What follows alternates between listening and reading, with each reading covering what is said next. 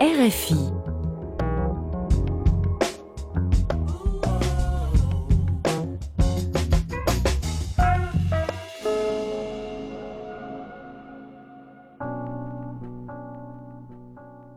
Bienvenidos a una página a la vez. Con ustedes Ángela Suazo, como cada martes a las 6 de la tarde, con una retransmisión los miércoles a las 8 y 30 de la mañana a través de esta RFI Santo Domingo. Este es un espacio para hablar de libros, de la magia de leer. Y hoy hablaremos de magia, hoy hablaremos del Quijote de la Mancha, con una entrevista muy especial con María José Rincón. Y cómo no hablar de esta obra sin caer en un lugar trillado, ¿no? En un lugar común y sin agotar esa imagen de los molinos gigantes y una locura a caballo. Todos creo que de una forma u otra hemos leído o creemos haber leído esta historia. Tanto así que tenemos en nuestro ideario una imagen tan definida de quién es el Quijote que lo hacemos más real que su propio autor. Aunque no tengamos, digamos que el mayor conocimiento sobre la profundidad de esta historia, el Quijote es la obra más conocida de Miguel de Cervantes Saavedra, un dramaturgo, un poeta, un novelista español, que publicó en el 1605. La obra está impresa desde diciembre de 1604 y los datos que la sustentan y afirman que ya en septiembre debió haber estado lista. Es una novela que consta de dos partes, el ingenioso hidalgo Don Quijote de la Mancha y la segunda parte que es de 1615, que es el ingenioso caballero Don Quijote de la Mancha. El Quijote fue la primera obra que genuinamente se dirigió a criticar la tradición caballeresca y con un tratamiento un poco de burla que le dio a la misma, iniciando con el prólogo. Desde la primera línea del prólogo, desocupado lector. Una irónica invitación a quien se atrevía a lanzarse a la lectura de este libro. En este espacio que estaba diseñado para presentar las reseñas y citas literarias y recomendaciones el autor, al carecer de ellas, decidió inventársela y Cervantes de manera genial se burló e inició el libro en el prólogo. Con estas páginas dio al primer Picasso una, una presentación, una forma de, de introducir al libro en una conversación con un segundo narrador que resulta ser el mismo, presentando la obra desde un lugar más divertido, pero también más buscando una confrontación más certera. Este libro representa la primera obra literaria que se puede clasificar como una novela moderna. Es también una novela polifónica porque utilizó un idioma y un estilo de narración que no se había descubierto ni se había explorado con tanta profundidad y desde sus primeros capítulos dio también luz y voz propia a las mujeres sin que éstas viniesen de un estado de un estado social o económico favorable, que eso también fue una innovación en su presentación.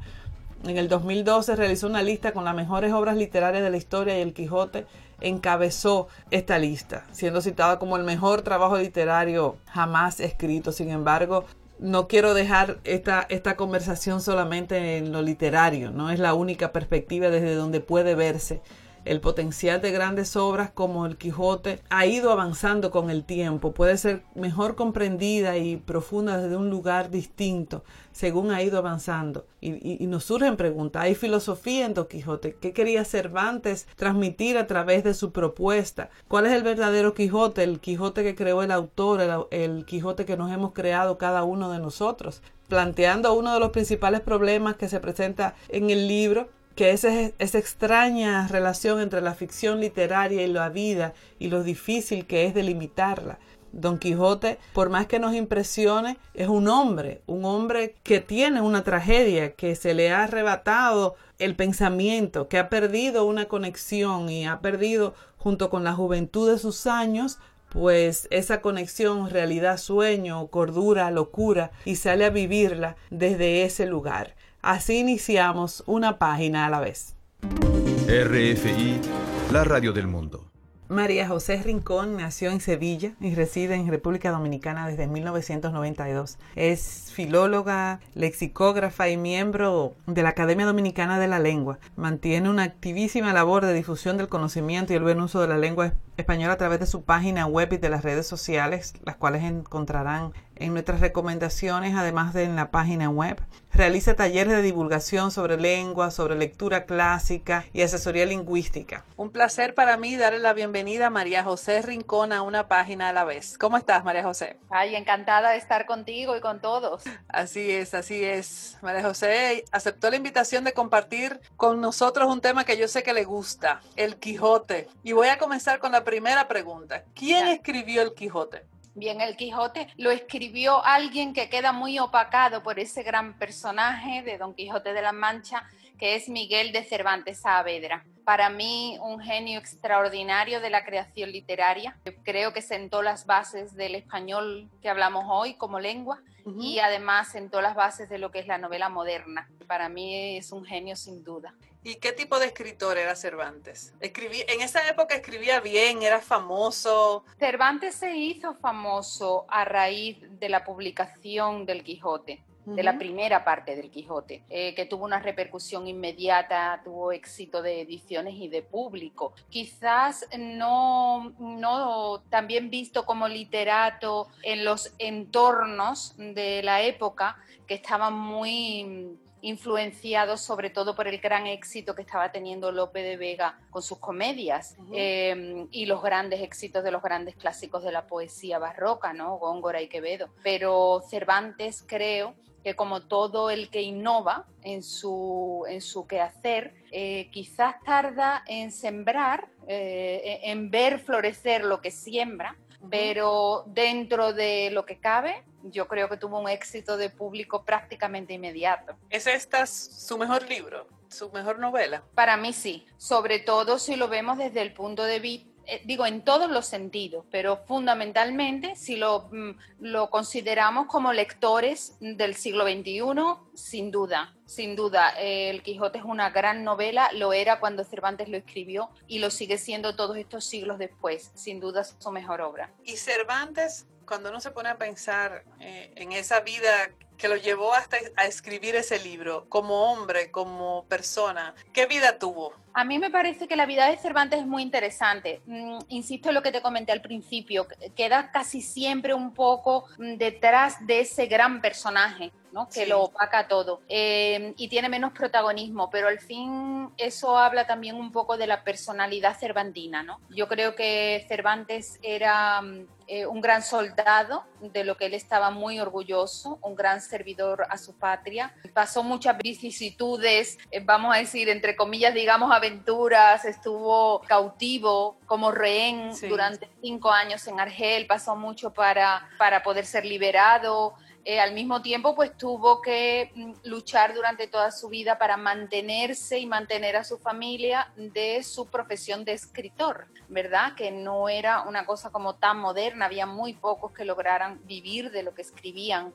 Em, estuvo un tiempo trabajando como recaudador de alcabalas de, de, la monarquía y sin duda fue un sobreviviente y creo que esa experiencia vital alejada de lo que podían ser los círculos intelectuales de la época en el sentido estricto, ¿verdad? De los círculos de la corte o de la iglesia, esa vida real en los caminos, en el contacto con la gente, sin duda tiene mucho que ver en la, la vida que leemos en sus páginas. Es el Quijote, la primera novela moderna. Como entendemos la novela ahora sí, evidentemente en lengua española hay intentos, hay hallazgos que vamos, que se van sumando, ¿verdad? Uno sobre otro para construir esa, esa gran idea de lo que es la novela moderna. Sin duda no fue el pionero en muchas de esas cosas, pero sí en, esa pasión por,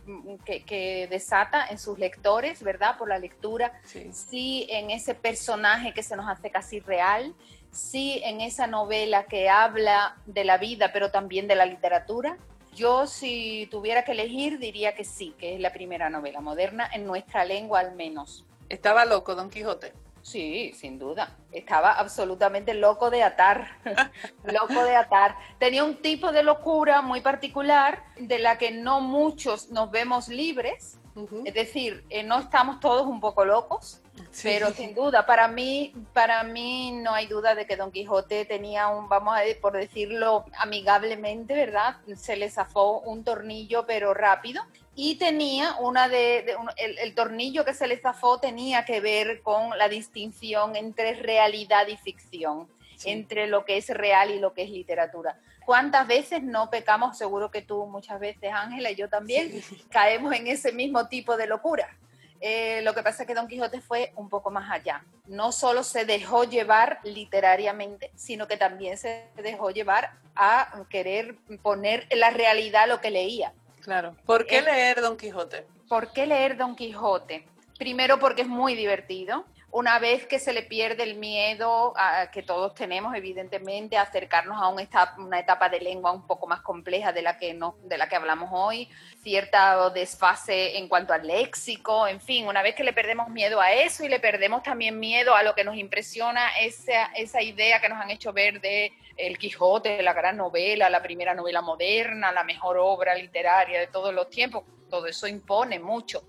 Si se olvidan de eso, y siguen solo, disfrutar solo de las aventuras de Don Quijote de la Mancha. Es muy divertida novela.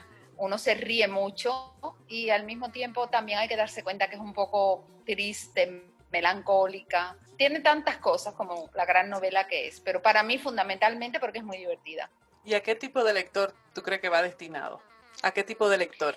Yo creo que Cervantes lo vio, lo vio claro. De hecho, en la misma novela él alude a eso, alude a que vale cualquier lector para el Quijote, solo que cada lector va a encontrar un Quijote diferente. Él hablaba, y tú que lo has leído, hablaba de cómo los niños se divertían, cómo los jóvenes le sacaban otra cosa, los que estaban maduros, en la edad madura, pues obtenían otro tipo de conocimiento del Quijote. Y sin duda Cervantes, que era un genio y nos lo demuestra cada página de su obra, tenía muy claro que el lector no era el lector, eran los lectores y que cada uno en ese gran territorio de la libertad que es la lectura eh, tenía que construir su propio Quijote a partir de lo que él escribió. ¿Y Cervantes mostró la España que vivía esa época o estaba ficcionado también? Cervantes conocía muy bien la España del camino, la España de las ventas, la España, eh, vamos a decir, pie a tierra, ¿verdad? Eh, de esa mancha que nos describe en el Quijote. Sin duda, él retrató muy bien la España de la época, lo hizo tan bien que como los grandes autores, retratando lo local, fueron capaces de llegar a lo universal. Es decir, lo hizo tan bien que retratando muy de muy primera mano que él conocía esa España del camino, porque él trabajó durante años en ese camino, ¿no? Y en esa confluencia de gentes que se producían e, en ese camino. Lo hizo tan bien ese retrato de la España, de eso local, que sentimos a España todavía retratada, a la España del siglo XXI retratada en el Quijote y mucho más allá, los que hablamos español como lengua materna nos sentimos muy retratados en el Quijote, independientemente de que lo leamos a 8.000 kilómetros de La Mancha, ¿verdad? Sí, así es. ¿Existe La Mancha? ¿Se puede visitar La Mancha de Don Quijote? claro, sin duda. La Mancha es una región, una región en la Gran Meseta de España, lo que todavía hay una región que se llama así, Castilla-La Mancha, es una región de Castilla, tal y como la describe Don Quijote, de largos caminos, de largos horizontes, de mucho calor o mucho frío. De hecho, existen todavía los mismos molinos que vio Cervantes, es decir, muchas de las cosas que Cervantes vio, es decir, que existían en la época en que él escribió el Quijote y en la que está datada el Quijote, la acción del Quijote, existen todavía. De hecho, Dulcinea del Toboso, el Toboso es un pueblo real que existe. Quintanar, eh, hay muchísimas eh, localidades. El Quijote llega a Barcelona. Eh, hay muchas localidades que se mencionan en el Quijote, casi prácticamente no quiero asegurar porque ahora mismo no, no podría, pero creo que prácticamente todas existen en la realidad. Y en esos personajes, ya que tú mencionas a Dulcinea, el querido Sancho, ¿era una contraparte de sí mismo? ¿Era un reflejo, era un, antónimo. Sí, eh, Sancho es extraordinario, es decir, ya no podemos entender el Quijote sin Sancho. Así es. Porque precisamente la existencia de esos dos polos, no voy a decir opuestos, pero la existencia de esos dos polos, ¿no? Del héroe y del antihéroe, cada uno apúntese al que quiera de cada uno de los dos polos, ¿verdad? Sí. Eh, es el gran hallazgo de Cervantes. El hecho de que la novela no solo sea contar acción, sino que la acción sea contada a través del diálogo, eh, del diálogo de esos personajes, que no sea solo la acción de las aventuras y malaventuras quijotescas, sino que también sea ese desarrollo de esa amistad, de esa relación humana, de ese dialogar sobre la vida, ¿no? Y de ese aprender uno de otro y contaminarse un poco, ¿verdad? De, de tu alter ego. Por eso no me atrevería a decir eh, eh, que son dos polos opuestos porque no creo que lo sean. También se pueden interpretar como dos versiones de uno mismo en momentos de locura, ¿verdad? Pero también dos versiones de uno mismo en diferentes edades, en diferentes etapas de la vida, ante diferentes situaciones. Y eso lleva la lectura del Quijote a un lugar distinto. Claro. A un lugar mucho más filosófico, que me he encontrado pues cualquier cantidad de referencias respecto a eso. Cuando una obra sale de, de las barreras de un género y se convierte en un detonante. Claro, claro. otros tantos. Claro, esa es la, mm, desde mi punto de vista, la genialidad de Cervantes. Si quieres leer a Cervantes como una novela divertida, perfecto, está ahí. Si quieres leer a Cervantes como una novela literaria sobre la creación literaria, perfecto, está ahí. Si quieres leer a Cervantes como la leyeron los románticos, con esa mm, interpretación filosófica, humanística de la persona queriendo salir de su propia realidad y buscar una realidad diferente, mejor, más amable o más que se considere más productiva para la humanidad, ¿no? También la puedes leer así, así está el Quijote. Esa es una de las grandezas del Quijote. Por eso es un clásico, porque los clásicos van sumando lecturas y no pierden con el paso del tiempo, sino que esas lecturas se van sumando y tú dices, ah, bien, una lectura filosófica. Yo que empecé leyéndomela porque era muy divertida. Ah, pues es verdad. Ah, bien, una lectura de creación literaria. Ah, perfecto, esto se me suma a lo mismo. No quiere decir que tú te pierdas algo si te quedas en tu propia lectura sencilla, como decía Martín de Riquet, sin buscarle los tres pies al gato. Sí. Simplemente de principio a fin y disfrutando de la lectura como leemos tantas otras obras. Pero el Quijote nos impone previamente y hace que prejuzguemos, Pasa con casi todos los clásicos. Entonces hay que mantener un poco el equilibrio, hay que leerlo un poco virginalmente, como si nunca hubiéramos oído hablar del Quijote, muy difícil en el caso del Quijote, pero hay que hacer ese esfuerzo. Y además, tampoco está mal aprovechar de todas esas lecturas de gente muy interesante que encontró muchas cosas interesantes en el Quijote porque están ahí. Sí, así es.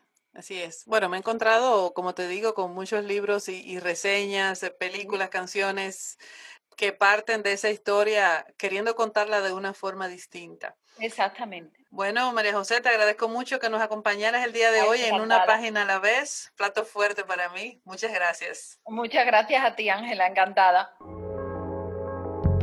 RFI.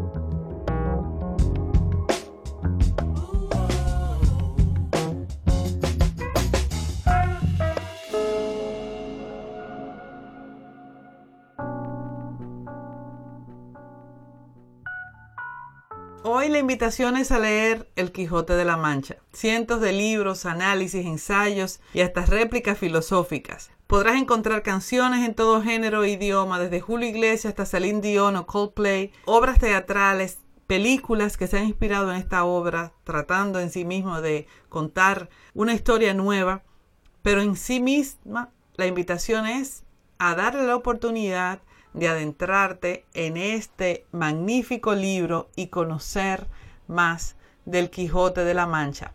Nos despedimos por hoy. Finalizamos esta entrega de una página a la vez. Con ustedes estuvo Ángela Suazo.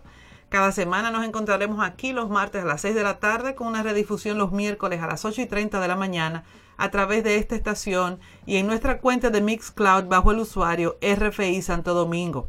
Recuerden que estamos disponibles en todas las plataformas de podcast. Les invito a acompañarme a hablar de leer y de escribir, a que me sigan en las redes sociales como Ángela Suazo y en la página www.terretoaleer.do donde podrás encontrar además de la grabación de este programa las recomendaciones. Sigan ustedes en sintonía con esta frecuencia. Hasta la próxima.